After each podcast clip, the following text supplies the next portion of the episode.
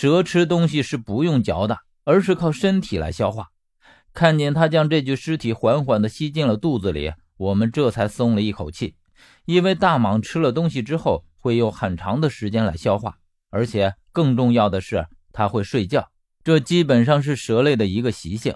所以想到这里的时候，我基本上已经猜到为什么这里会有这些石塔，以及为什么会从地底下窜出来一条大蟒了。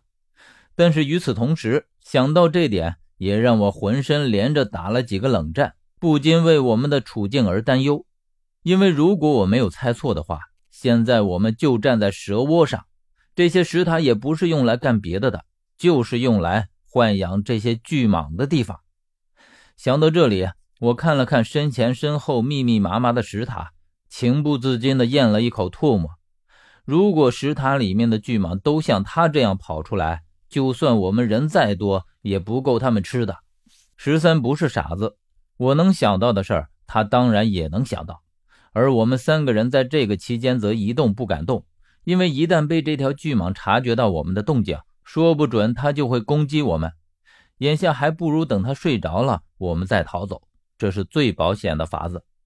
这里豢养着这么多的巨蟒，足可以看出，魏大良城也好，还是长生墓也罢，都是一个极其诡异而神秘的地方。因为在看到这条大蟒出现的时候，我想到了培陵人蟒。所谓的培陵人蟒，就是找出两株能改风水格局的榕树，先将镇灵谱埋入地下，榕树直到其上，然后捉来以人俑饲养的巨蟒。这种巨蟒在灵谱中被描绘成了青龙，极其凶猛残暴。当巨蟒吃够了人俑之后，就会昏睡过去。这时候再动手剥了蟒皮，和人一起装进棺中。蟒肉、人体加上头目棺底，与这株老树就会逐渐的长为一体，得以长久的维持肉体不腐不烂。这种墓葬手法，只有极其有权势的人才可以做到。因为单单是豢养巨蟒就是一件非常不容易的事儿，因为这样的巨蟒都是靠人来养的，否则就达不到最后的效果。除了王公贵族，普通人根本没那个本事。而这又让我想起了一则小时候爷爷给我讲的故事来。那时候只觉得听着有趣，可是现在想起来不禁为之汗颜。据说夏朝的时候有一个乡绅。为人非常残暴霸道，他所住的那个镇子，基本所有的收成都要被他剥削殆尽。那里的村民吃穿不饱，个个面黄肌瘦，憔悴异常。据说有一天，这个妇人突然改了性子，虽然收成所得依旧被他剥夺殆尽，可是他却又将这些东西施舍给村民。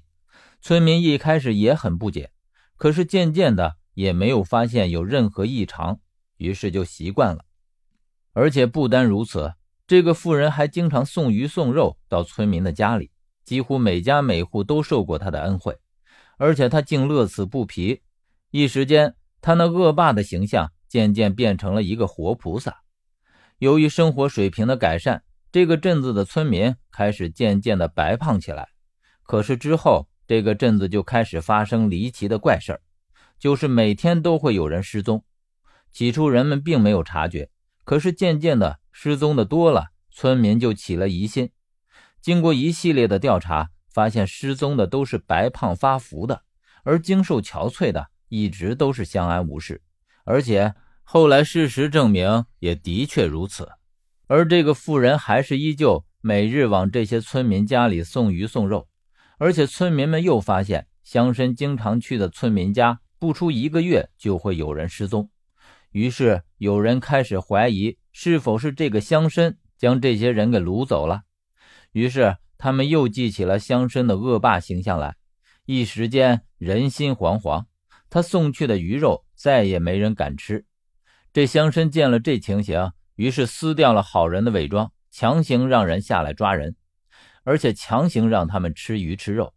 他将年轻男女通通抓到自己的地方，像是豢养家畜一样养着。只剩下一些老弱病残留在家里。据后来有一个逃出来的人说，这个乡绅养着水桶粗的一条巨蟒，这条巨蟒每天都要吃三四个人。这乡绅将他们养得白白胖胖的，就是用来喂这条巨蟒的。这个故事就只讲到了这里。那时候我除了害怕，还有好奇，于是问爷爷：“那个乡绅为什么要养这么大的一条巨蟒？”爷爷那时候只说：“这条巨蟒是要和他一起进棺材的。”我记得我问过结局，那他后来和巨蟒一起进了棺材吗？爷爷只是说：“呵呵，小袁，这个故事以后会有人给你讲他的结局的。”爷爷的最后一句话我听不太懂，那时候我还天真的以为一个人喜欢蛇已经到了这样不可思议的地步，可是到了后来。知道了裴灵人蟒的事儿之后，才知道这个乡绅只是想让自己死后尸体不腐，甚至他可能幻想这样的话就能长生不死。那么魏王长生墓之所以会称之为长生墓，也应该和这些豢养的巨蟒有关了。